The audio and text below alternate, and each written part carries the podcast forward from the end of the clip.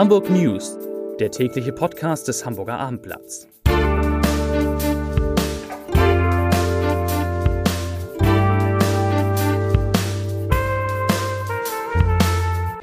Herzlich willkommen an diesem wieder einmal total spannenden, nachrichtenstarken Tag. Mein Name ist Lars Heider und wir sprechen heute natürlich über die Folgen des Tabubruchs bei der Wahl des Thüringer Ministerpräsidenten für die Bürgerschaftswahl in Hamburg am 23. Februar.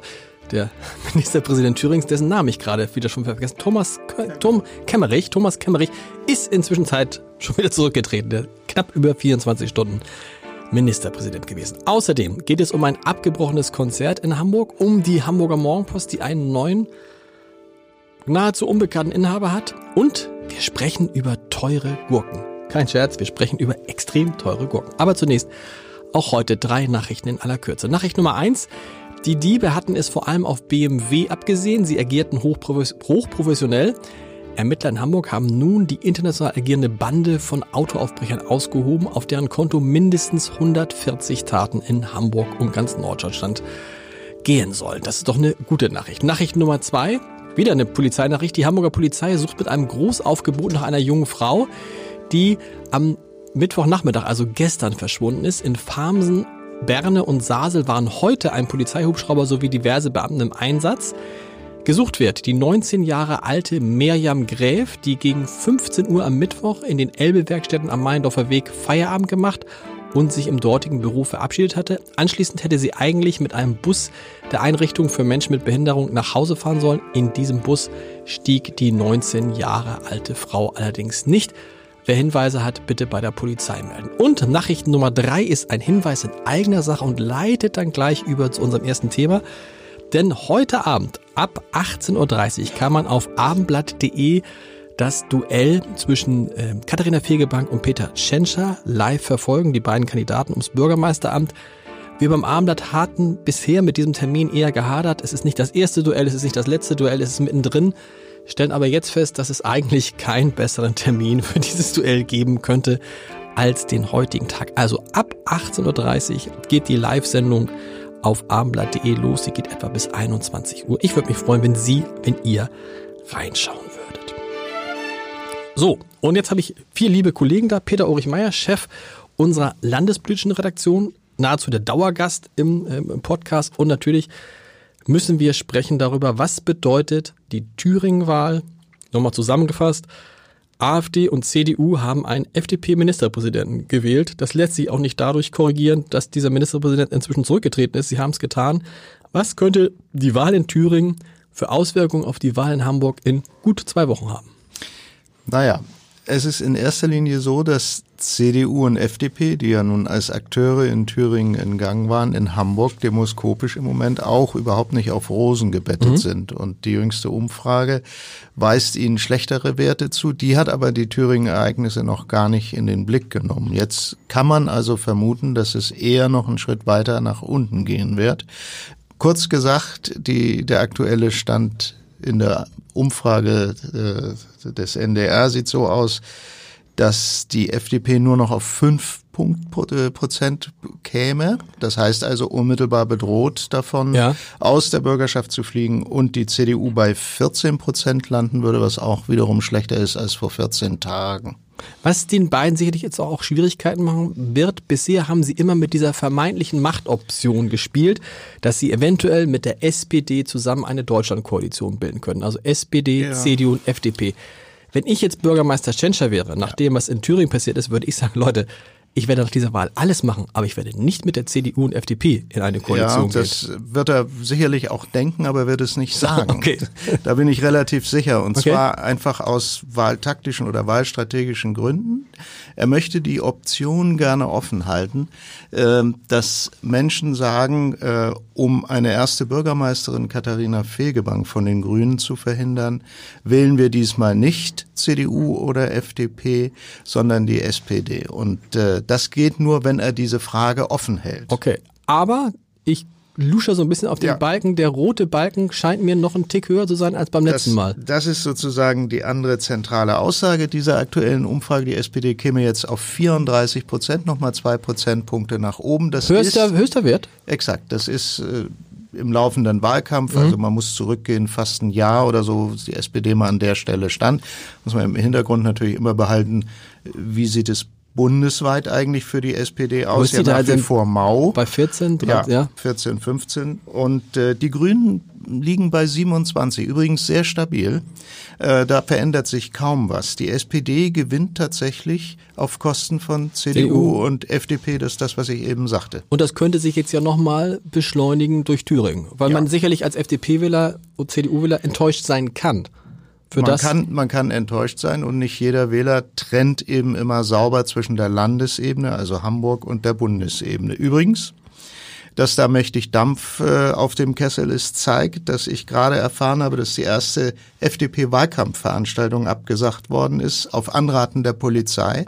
Eine Veranstaltung heute Abend Okay. in der Schanze. Gut, das ist ohnehin natürlich ein bisschen aufregungsgeneigt und äh, das Thema wäre gewesen Cannabisfreigabe, ja oder nein. Die FDP befürwortet das.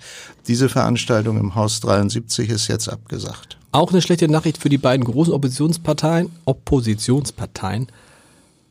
SPD und Grüne kommen zusammen auf 61 Prozent. Das ist ja nun, Wechselstimmung sieht anders aus. Ne? Ja, ja, das, das ist so. Ähm, beide sind eben sozusagen in der Zustimmung stabil. Übrigens, äh, das gilt auch für die Arbeit äh, des ersten Bürgermeisters und der zweiten Bürgermeisterin. Die, der erste Bürgermeister ist über 60 Prozent, 66 Prozent mit der, sind mit seiner Arbeit zufrieden oder sehr zufrieden und bei Katharina Fegebank sind es 43 Prozent, was ja auch nicht wenig Nee. Ja, wir sind gespannt, was die beiden heute Abend sagen. Nochmal www.abendblatt.de ab 18.30 Uhr. Da hört man auch wieder Peter Ulrich Meyer, der das Ganze einordnen wird. Das wird spannend. Vielen Dank, lieber Peter, erstmal. Franziska Großfeld ist da. Hustet noch einmal kurz. Wir müssen sprechen über die lieben Kollegen der Hamburger Morgenpost. Genau. Seit einem Jahr sucht der Verlag Dumont, zu dem die Morgenpost, muss man jetzt sagen, noch gehört, aber nicht mehr lange, nach einem Käufer für die Hamburger Morgenpost. Tat sich dabei schwer, aber jetzt hat man einen gefunden und Wer Abendblatt.de verfolgt hat, wusste es schon vor den Kollegen bei der Morgenpost, denn wer ist es und was, das ist, in der Regel, wer ist dieser Mann? Ein einzelner junger Es Mann ist- hat diese Zeitung gekauft. Es ist Arist von Harpe, hübscher Name. Aris von Harpe. Arist von Harpe, Geschäftsführer bei Xing. Und äh, dieser Mann hat schon um kurz vor 11 Uhr ein Logo der Mopo bei Facebook gepostet, was natürlich eindeutig darauf hinwies, dass es sich bei ihm um einen Käufer handelt. Das ist inzwischen auch bestätigt. Wahrscheinlich schon zum ersten Dritten übernimmt er das Printgeschäft und den Digitalbereich der Mopo und ist jetzt nun der neue Eigentümer. Wer ist dieser Mann?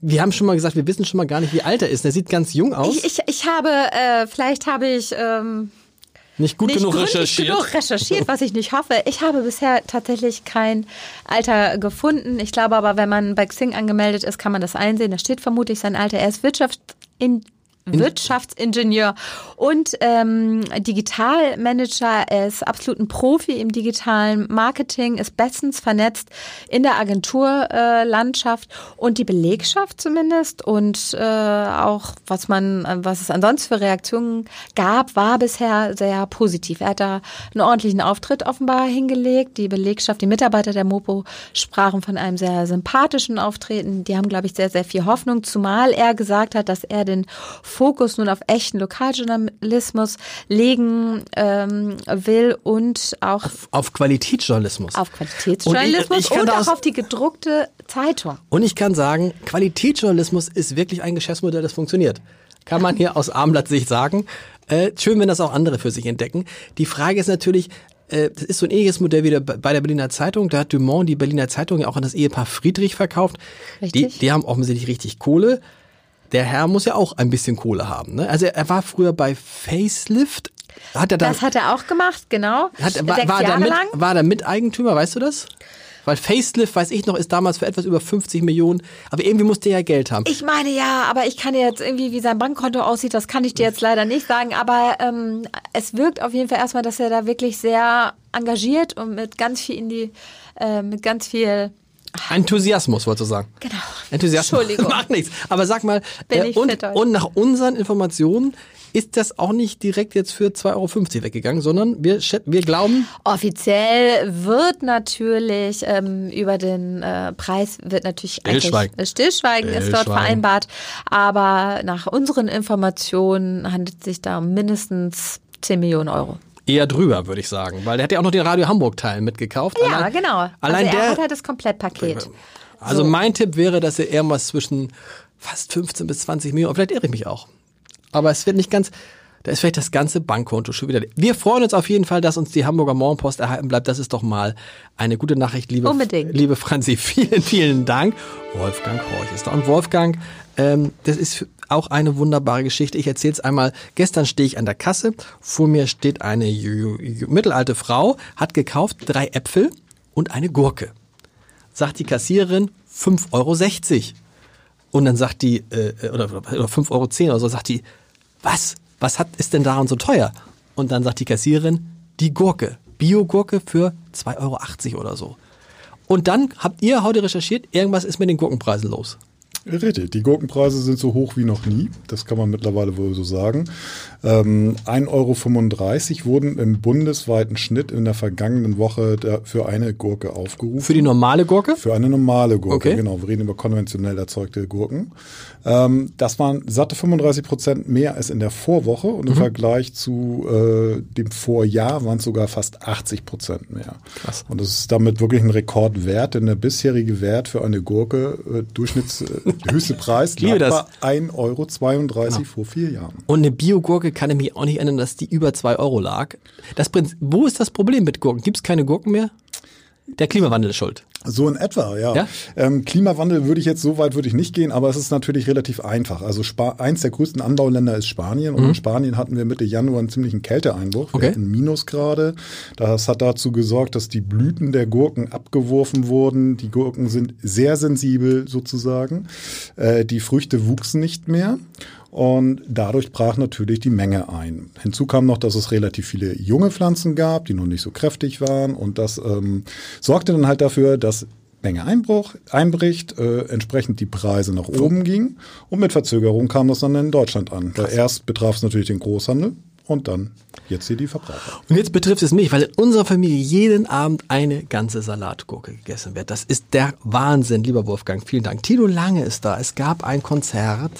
Tino von äh, äh, Liam Gallagher, habe ich es richtig ausgesprochen? Liam Gallagher. Ja, das ist richtig. Ja. Richtig? In der, in der Barclaycard? Nee, Sporthalle. Sporthalle. Sporthalle. Gute alte Sporthalle, genau. Und man kann sagen, nach fünf, nach fünf Liedern war es vorbei. Äh, eher viereinhalb, Okay. ja. Ähm, ja, ähm, Was war da los?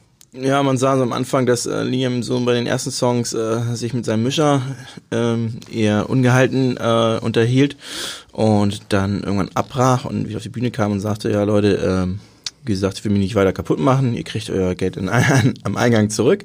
Äh, das war's, tschüss. Ähm, ja, und das Konzert war dann beendet. und äh, Erkältet oder Stimmbandentzündung, weiß man das? Ja, ich würde mal sagen, eine Mischung aus, äh, dass er nicht ganz fit war und dass sozusagen sein sogenannter Monitor-Sound, also das, was er, Was er hört? selber auf der Bühne von sich hört, dass äh, das eine ungünstige Kombination war, weil ich weiß, als Gelegenheitssänger, wenn du dich nicht hörst, fängst du automatisch an lauter zu singen. Du bist. Gelegenheitssänger? Mhm, jetzt ist es raus. ähm, aber ja, und ähm, man merkt halt einfach, okay, so geht das nicht und Und dann Liam haben die Gallagher ja auch, ist ja auch eine sehr streitbare Persönlichkeit, ist ja sehr schnell auf Zinne und naja, wie gesagt, eine brisante Mischung aus, ähm, ich sag mal, ungünstigen Voraussetzungen. Haben die Leute wirklich ihr Geld am Eingang? Weil so viel Bargeld haben die doch gar nicht da. Kannst, für 6000 äh, Leute kannst du da nicht jeweils irgendwie 50 Euro oder so da parat haben. Ähm, aber es wird natürlich eine Lösung geben. Also sprich, entweder das Konzert wird nachgeholt, das heißt, die Karten bleiben gültig, sollte sich kein Nachholtermin finden lassen oder halt eben der Kartensitzer da nicht können oder so, äh, kann man halt eben sein Eintrittsgeld an den jeweiligen Vorverkaufsstellen zurückfordern. Das hast du schön gesagt. Ja, Wie- das bringt ja aber natürlich wenig, Nichts. weil es waren auch Fans aus Mexiko, Okay. aus Irland, aus England da mit Hotelaufenthalt und so. Die werden sich natürlich überhaupt nicht freuen. Das, aber immerhin, vier Lieder haben Sie gehört. Wie immer, wie immer, der Leserbrief des Tages. Natürlich geht es um die Thüringer Landtagswahl. Warum eigentlich natürlich passt, muss man heute, können wir nichts aus Hamburg machen. Das schreibt mich Fritz Timm und der kommt aus Hamburg. Die, der Gewinner der Thüringer Landtagswahl ist nach diesem Eklat zur Wahl des Ministerpräsidenten der FDP eindeutig die AfD. Sie kann sich bei der FDP und der CDU bedanken. Diese Parteien haben sehenden Auges einen rechtsnational, äh, den Rechtsnationalen einen sehr werbewirksamen Dienst erwiesen. Man sollte meinen, dass Vorsitzende von Parteien einen hohen Intelligenzquotienten haben, aber wahrscheinlich ist der Reiz der Macht zu überwältigend und lässt so manche Schranke des Anstands fallen. Die Taten der Nazis liegen über 75 Jahre zurück und sind wahrscheinlich in Vergessenheit geraten.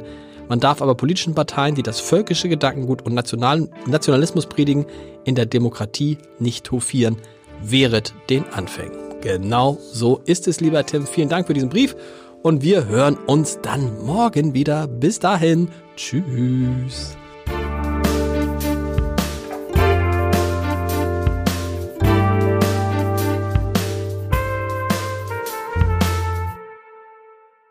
Weitere Podcasts vom Hamburger Abendblatt finden Sie auf abendblatt.de slash podcast.